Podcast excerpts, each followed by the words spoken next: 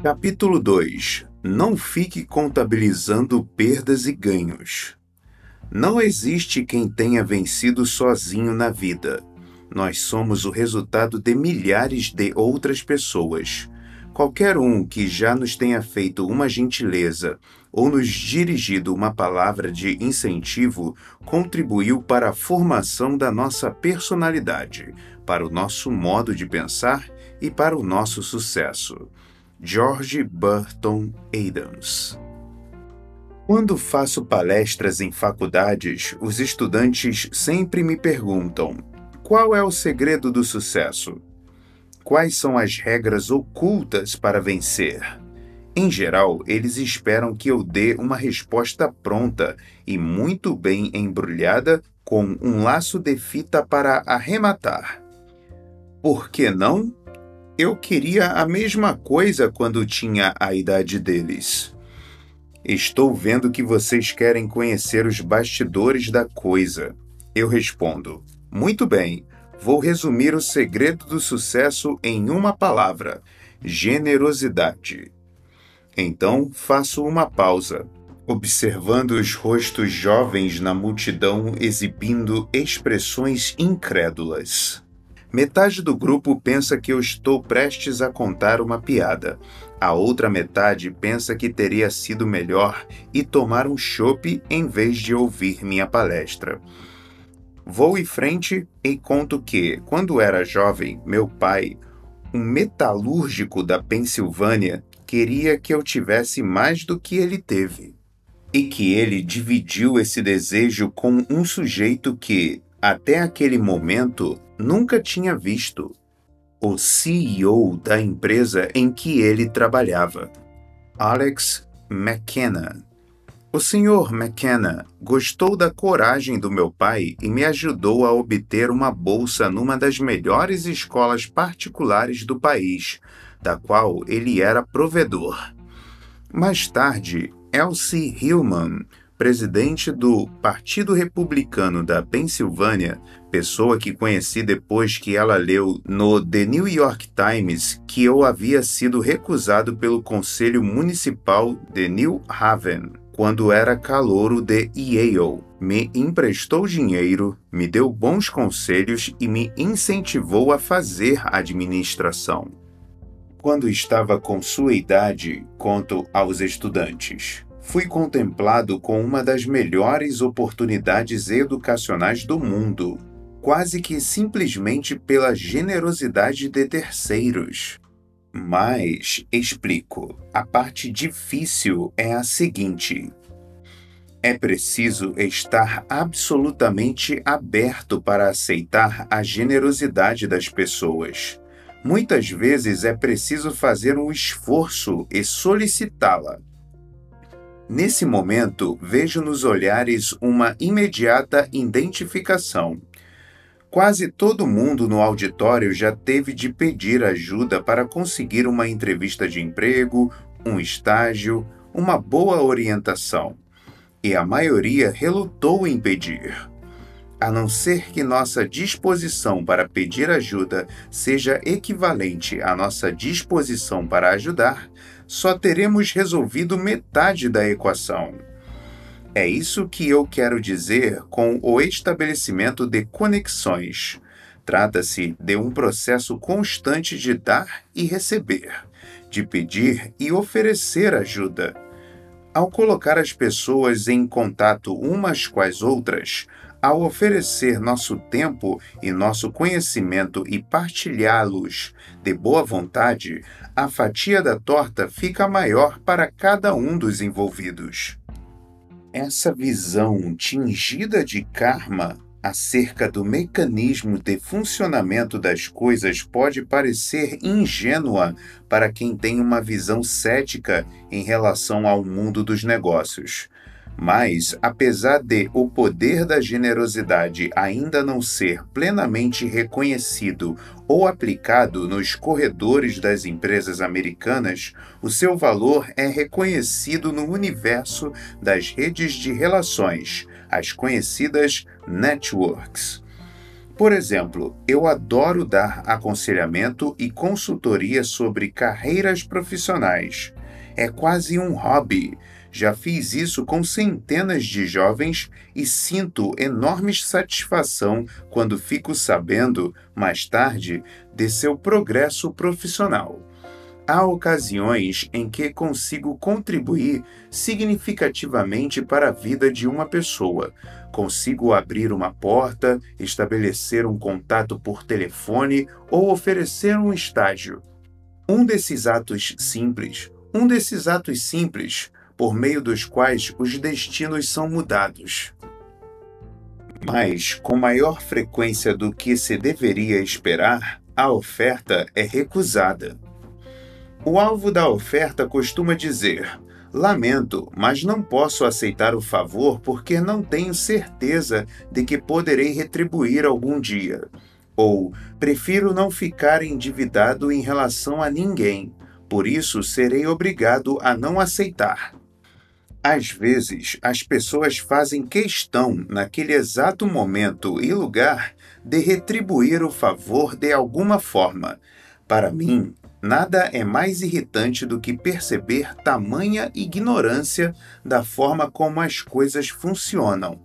Não se trata, tampouco, como alguém poderia pensar, de uma questão de idade.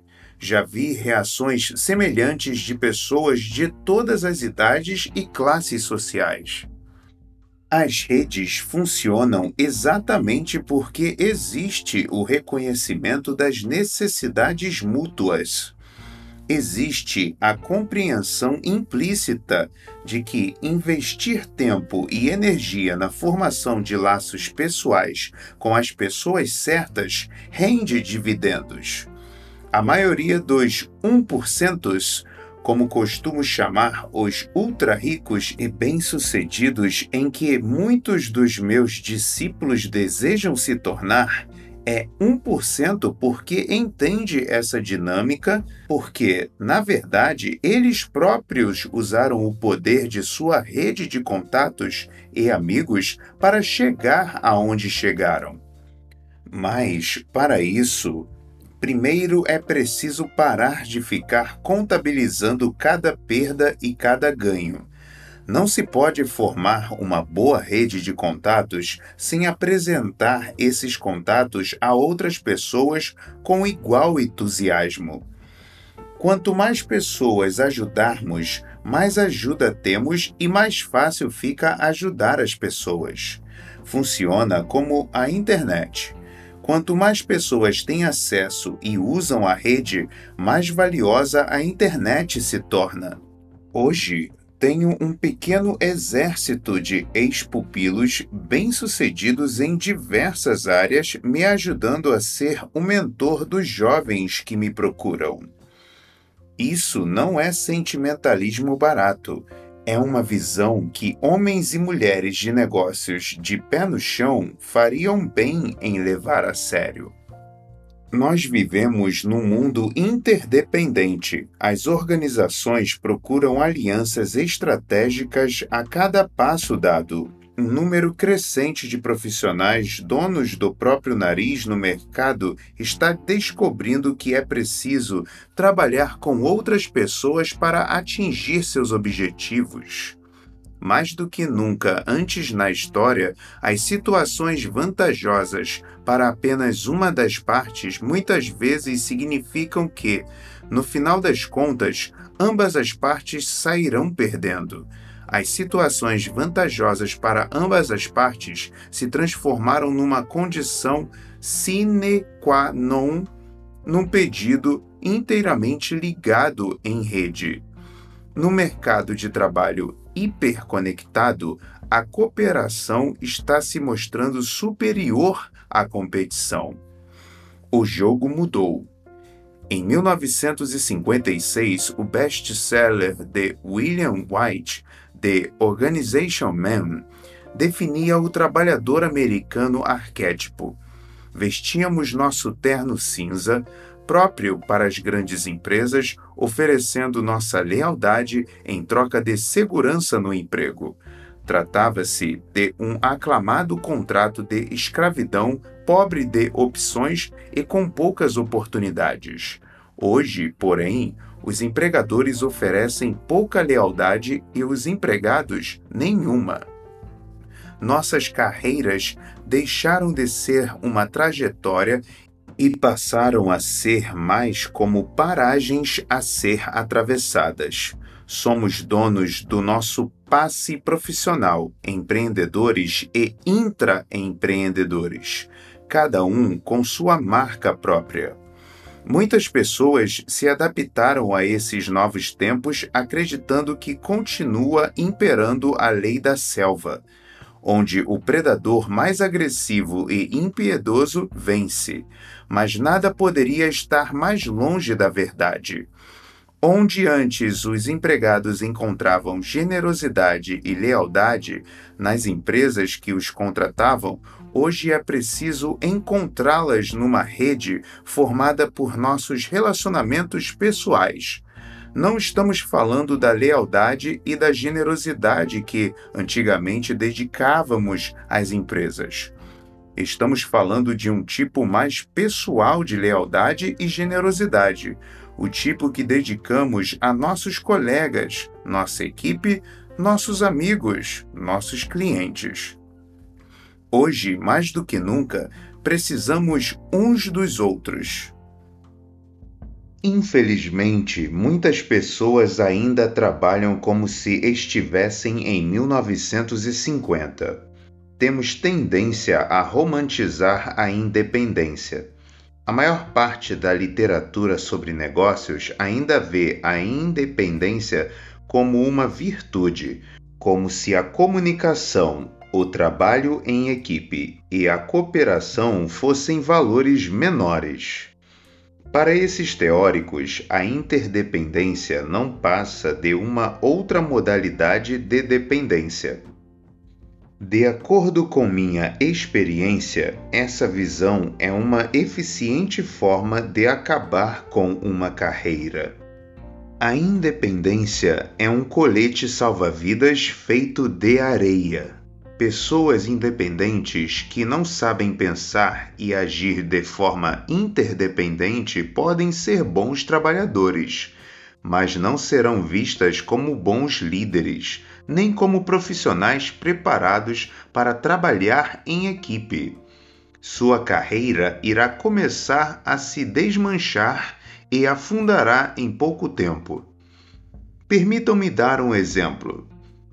Quando estava na Deloitte, trabalhei num projeto para a maior empresa de seguro de saúde dos Estados Unidos a Kaiser Permanente, que me obrigava a viajar entre as duas sedes da empresa em São Francisco e Los Angeles e de volta para minha casa em Chicago nos finais de semana.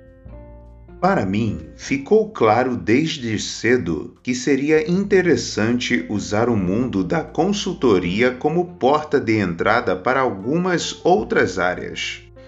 Como já estava em Los Angeles, perguntei-me como poderia começar a abrir minha trilha na indústria do entretenimento. Eu não estava tentando obter nada específico, só sabia que aquele setor me interessava e, quando chegou o dia de dar mais um passo, eu queria tomar Hollywood de assalto, sem ter de entregar a encomenda de ninguém. Ray Gallo, meu melhor amigo dos tempos de faculdade, estava advogando em Los Angeles. Por isso, lhe telefonei para conseguir algum conselho. Oi, Ray! Quem você conhece no mundo do entretenimento para eu conversar e conseguir algum conselho para entrar na indústria? Conhece alguém que estaria disponível para um almoço breve?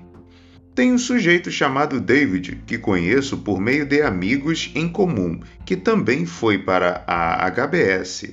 Liga para ele. David era um empreendedor inteligente que estava fechando acordos bem criativos em Hollywood. Especificamente, ele havia estreitado laços com uma executiva de alto nível de um estúdio, de quem fora também amigo de faculdade. Eu esperava ter a chance de conhecer os dois. David e eu nos encontramos para um café num bar ao ar livre em Santa Mônica. Ele estava vestido num esporte fino, típico de Los Angeles. Eu estava de terno e gravata, como convinha ao formal consultor do meio-oeste que eu era na época. Depois de voltas e mais voltas em nosso bate-papo preliminar, fiz uma pergunta a David. Estou pensando em fazer a transição para a indústria do entretenimento no momento propício. Você conhece alguém que estaria disposto a me dar alguns conselhos úteis? Eu era amigo íntimo de um amigo íntimo dele. Aquilo soou como um pedido simples frente à seriedade do nosso encontro. Sim, conheço alguém, ele me disse. Trata-se de uma executiva de alto nível da Paramount. Ótimo, eu adoraria encontrá-la. Falei com empolgação. Existe alguma chance de providenciar uma breve apresentação entre nós? Talvez possa enviar um e-mail? Não posso, ele me disse com firmeza. Fiquei chocado e meu rosto evidenciou isso. Kate, o problema é o seguinte: é provável que em algum momento eu vá precisar de algo dessa pessoa ou pedir um favor pessoal e não estou interessado em gastar com você ou qualquer outra pessoa o crédito que tenho com ela. Preciso guardar esse crédito para mim. Lamento. Espero que você entenda. Mas eu não entendi. Não entendo até hoje. O que ele disse ia contra tudo que eu sabia. Ele pensava nos relacionamentos como algo finito, como uma torta que só pode ser cortada em tantas fatias. Retirada uma fatia, sobrava apenas as outras para ele. Eu, porém, sabia que os relacionamentos eram mais parecidos com músculos. Quanto mais são exercitados, mais fortes ficam. Se estou disposto a me encontrar com alguém, vou tentar ajudar essa pessoa, mas David estava contabilizando perdas e ganhos. Ele via toda a interação social como uma forma de desgaste. Para ele havia uma quantidade limitada, finita, de boa vontade disponível no relacionamento e uma quantidade limitada de bônus e de créditos para gastar. O que ele não entendia era que o crédito aumentava exatamente quando era utilizado. Esse foi o grande ahá que David, pelo visto, não havia aprendido.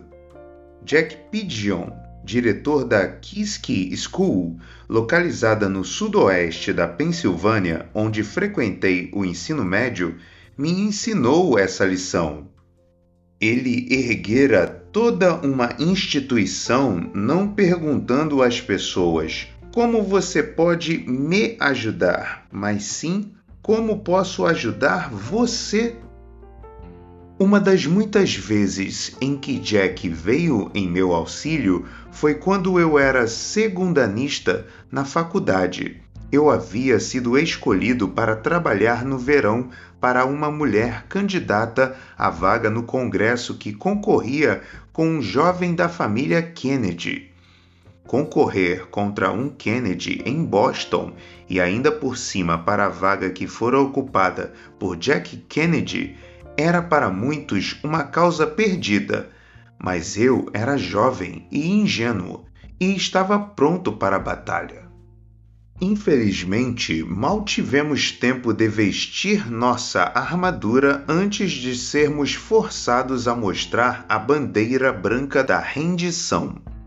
Com um mês de campanha, ficamos sem dinheiro. Oito alunos da faculdade e eu fomos literalmente despejados de nosso quarto de hotel, que também servia como sede da campanha, no meio da noite por um gerente que já não recebia havia tempo demais. Decidimos pôr nossas mochilas numa van alugada e, sem saber mais o que fazer, fomos para Washington, capital. Esperávamos inocentemente embarcar em outra campanha. Como éramos bobinhos! No meio da noite, numa parada totalmente desconhecida a meio caminho de Washington, telefonei para o Sr. Pidgeon de um orelhão. Quando contei a ele o que havia nos acontecido, ele riu. Em seguida, fez o que tem feito por diversas gerações de alunos da Kiski. Abriu a agenda e começou a fazer ligações. Uma das pessoas para quem ligou foi Jim Moore, aluno da Kiski que havia sido subsecretário de comércio do governo de Reagan. Quando nossa van de almas perdidas chegou à capital, todos tínhamos onde ficar e tudo estava encaminhado para nossos empregos de verão. Tenho certeza de que o Sr. Pidgeon deu telefonemas semelhantes em prol de Jim quando ele era estudante. O Sr. Pidgeon sabia como era importante apresentar as pessoas umas às outras. Ex-aluno para ex-aluno. Além do impacto que isso teria na vida de cada um, ele sabia que, no final das contas, a lealdade suscitada por essa atitude garantiria importante retribuição para a pequena instituição de ensino que ele estava tentando consolidar no sudoeste da Pensilvânia e que estava passando por sérias dificuldades financeiras. E foi o que aconteceu. Jim e eu hoje pertencemos ao conselho da escola. E quem conheceu a instituição que Jack assumiu naquela época não reconheceria hoje o lugar, com suas encostas para a prática de esqui, campo de golfe, centro cultural e toda a tecnologia de ponta faz com que pareça um MIT, Massachusetts Institute of Technology, do meio oeste. O que quero dizer é o seguinte: os relacionamentos se consolidam por intermédio da confiança. As instituições se baseiam nisso. Ganhamos confiança quando perguntamos não o que as pessoas podem fazer por nós, parafraseando Kennedy, mas o que nós podemos fazer por elas. Em outras palavras, a moeda do verdadeiro networking não é a ganância, mas a generosidade. Quando me lembro de todas as pessoas que me deram lições inestimáveis sobre como estabelecer relacionamentos duradouros, meu pai, Elsie, meus discípulos e colegas de faculdade com quem conversei, Ray, o Sr. Pidgeon, as pessoas com quem trabalhei, consigo pensar em diversos insights e observações essenciais. 1. Um, ontem tínhamos a nova economia. Hoje temos a velha economia. De volta. E ninguém pode prever o que nos espera na próxima curva do caminho. Os negócios experimentam ciclos de fluxo e refluxo nossos amigos e sócios de confiança permanecem os mesmos. Pode ser que um dia entremos na sala de nosso chefe uma tarde e ouçamos: Lamento ter de dizer isso, mas. Garantia de um dia de cão.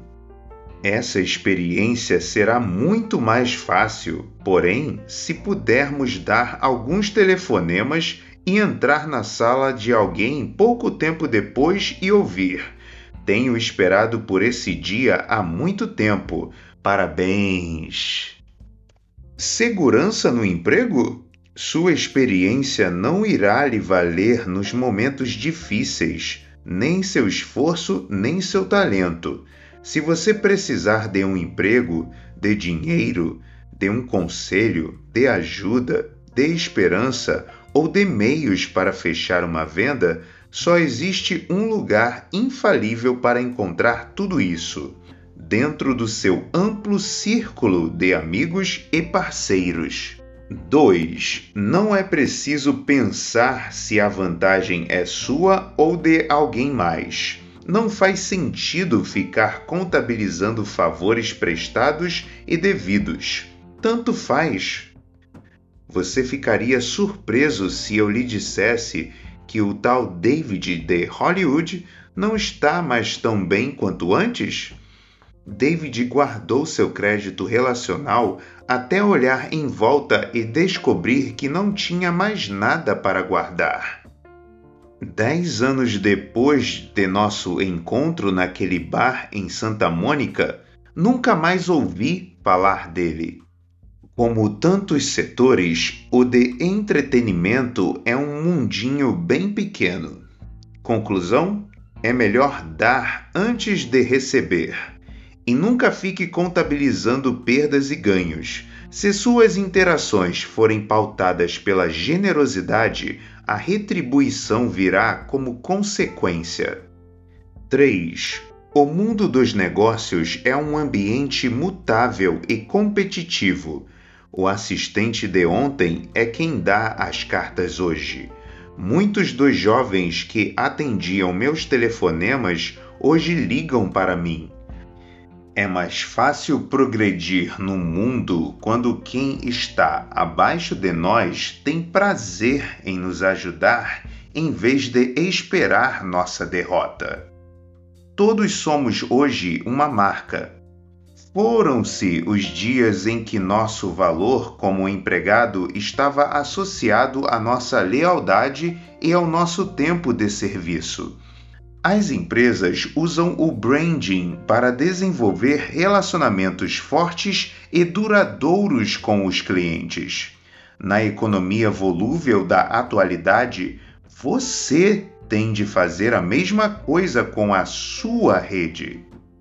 Eu diria que os seus relacionamentos com as pessoas são a expressão mais pura e cristalina e a mais confiável a respeito de quem você é e o que tem a oferecer. Nada se compara a isso. 4. Contribua. Funciona como um fertilizante mágico para redes. Dedique seu tempo, seu dinheiro e seu conhecimento para aumentar seu círculo de amigos.